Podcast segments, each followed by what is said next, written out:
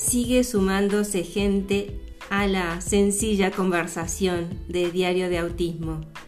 Gente de Argentina, Chile, Estados Unidos, México, España, Colombia, Brasil, Bolivia, Francia, Canadá, El Salvador, Ecuador, Perú, Uruguay, India, Japón, República Dominicana, Venezuela, Indonesia, Paraguay, Vietnam, Nueva Zelanda, Australia, Panamá, Costa Rica, Armenia, Rumania, Sudáfrica, Pakistán, Irak, Arabia Saudita, Ucrania, Alemania, Holanda, Reino Unido.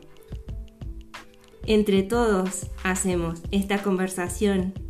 Gracias.